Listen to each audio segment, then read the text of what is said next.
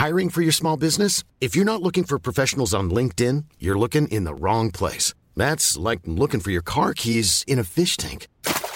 LinkedIn helps you hire professionals you can't find anywhere else, even those who aren't actively searching for a new job but might be open to the perfect role. In a given month, over 70% of LinkedIn users don't even visit other leading job sites. So start looking in the right place. With LinkedIn, you can hire professionals like a professional. Post your free job on linkedin.com slash people today. Heraldo Podcast, un lugar para tus oídos. Bienvenido a Utopía Geek. Aquí cabemos todos, gamers, geeks, otakus, no importa. Nada es verdad, todo está permitido. Dale play y diviértete con nosotros. Round one.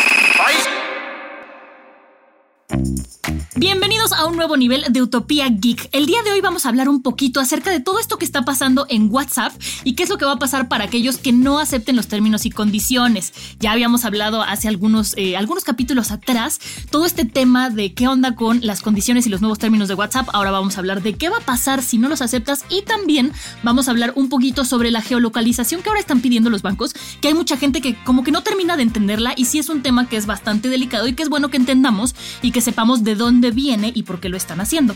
Entonces, vámonos por partes. Primero, primero que nada, eh, a pesar de toda la controversia que se ha generado alrededor de la masiva fuga que ha tenido este WhatsApp, de la gente que se ha ido a Signal, a Telegram, que fue bastante bueno, porque hace un par de semanas que se cayó este WhatsApp, pues todos nos escribíamos por Telegram, ¿no? Entonces creo que es, es ahí una señal de algo que hay que pensar bastante sobre eh, las, las aplicaciones de mensajería instantánea, ¿no? Que es bueno tener más de una de repente. Pero bueno, el punto es que WhatsApp no, no ha dado un paso atrás. Siguen insistiendo en que las personas que no acepten sus términos y condiciones van a ser desconectadas. Y esto suena así como si fuera súper grave, ¿no? Así te van a desconectar, ¿no? Uno piensa en cosas fatalistas, pero no. Eh, estar desconectado significa que no vas a tener las funciones completas de WhatsApp. O sea, no van a eliminar en un principio tu cuenta, pero no vas a poder ni leer ni enviar mensajes y posiblemente tampoco vas a poder eh, recibir ni, ni, hacer llamadas eh, durante un breve periodo. O sea, no vas a poder recibir ni hacer llamadas, no te van a llegar las notificaciones, no vas a poder mandarlos, no vas a, no vas a saber qué dicen tus mensajes. En mi opinión, esto es como una especie de pequeña tortura china, así que te digan, tal persona te envió tres mensajes y no los puedes ver. me parece que es como la tortura moderna cibernética, pero bueno, eso dicen que va a ser solamente durante un breve periodo.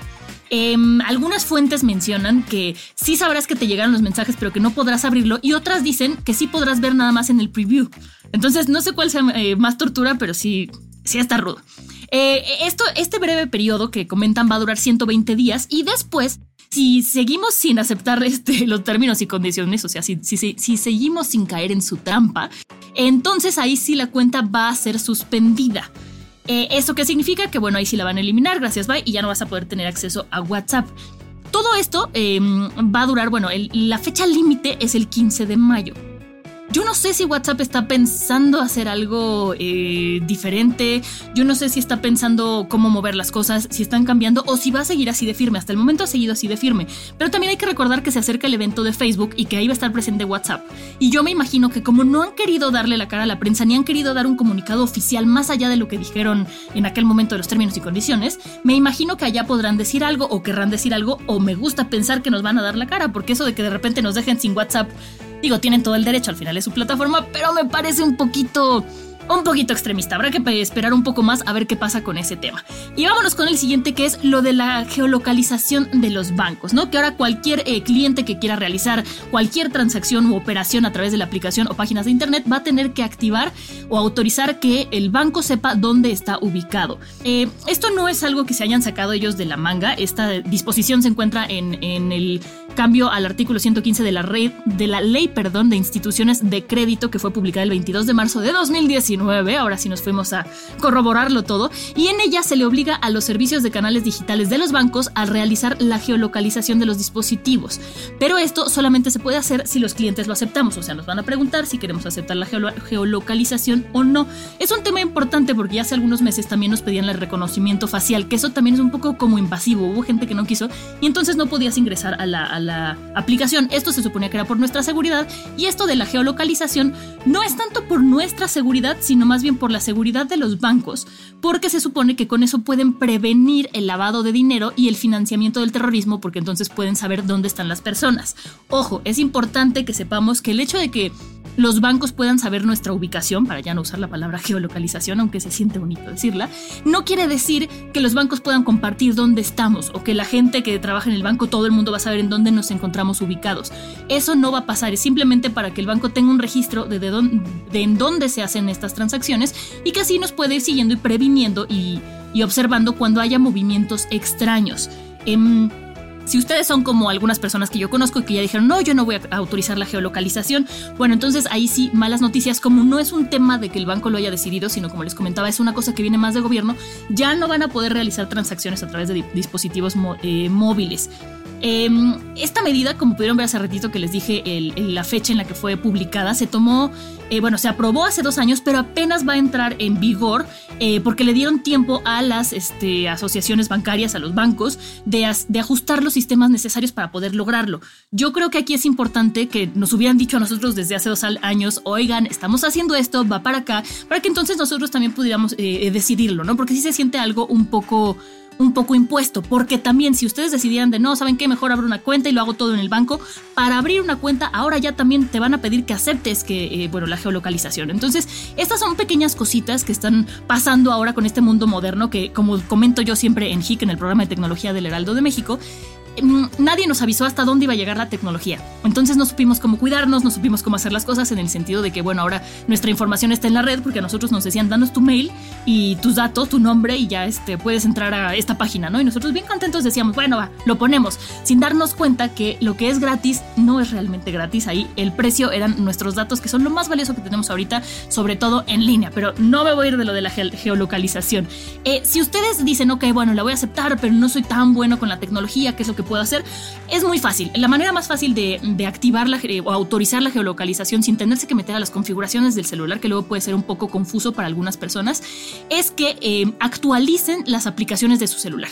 Entonces, cuando las actualicen y quieran ingresar, se van a ver actualizado los términos y condiciones. Entonces, cuando entren a la aplicación de su banco, inmediatamente les va a decir, este, hubo un cambio de términos y condiciones, autorizas esto, autorizas el otro y le vamos a dar sí, sí, sí o ok, ok, ok sin leerlo, porque así somos la mayoría de las personas.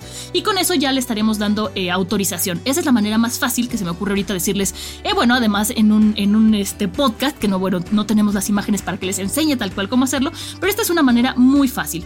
Entonces, eh, bueno, eso entró en vigor a partir del 23 de marzo. Entonces, para que vayan tomando sus precauciones, ya llevamos un tiempo así, pero por ejemplo, a mí todavía no me aparece, o sea, mi aplicación bancaria todavía no me lo pide, pero hay que estar prevenidos, saber qué es lo que está pasando.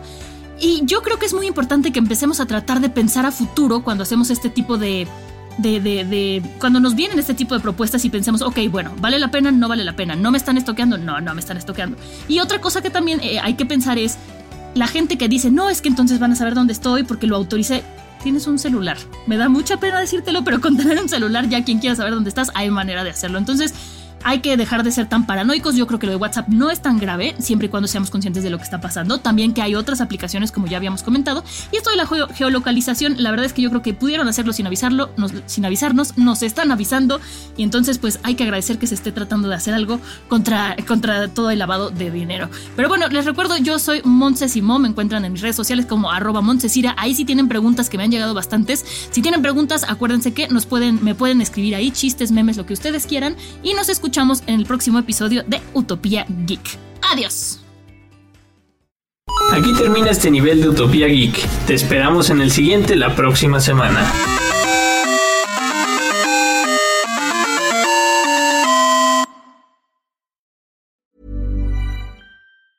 Hi, I'm Daniel, founder of Pretty Litter. Did you know cats tend to hide symptoms of sickness and pain? I learned this the hard way after losing my cat, Gingy. So I created Pretty Litter, a health monitoring litter that helps detect early signs of illness by changing colors, saving you money and potentially your cat's life. Pretty Litter is veterinarian developed, and it's the easiest way to keep tabs on your fur baby's health right at home. Go to prettylitter.com and use code ACAST for 20% off your first order and a free cat toy. Terms and conditions apply. See site for details.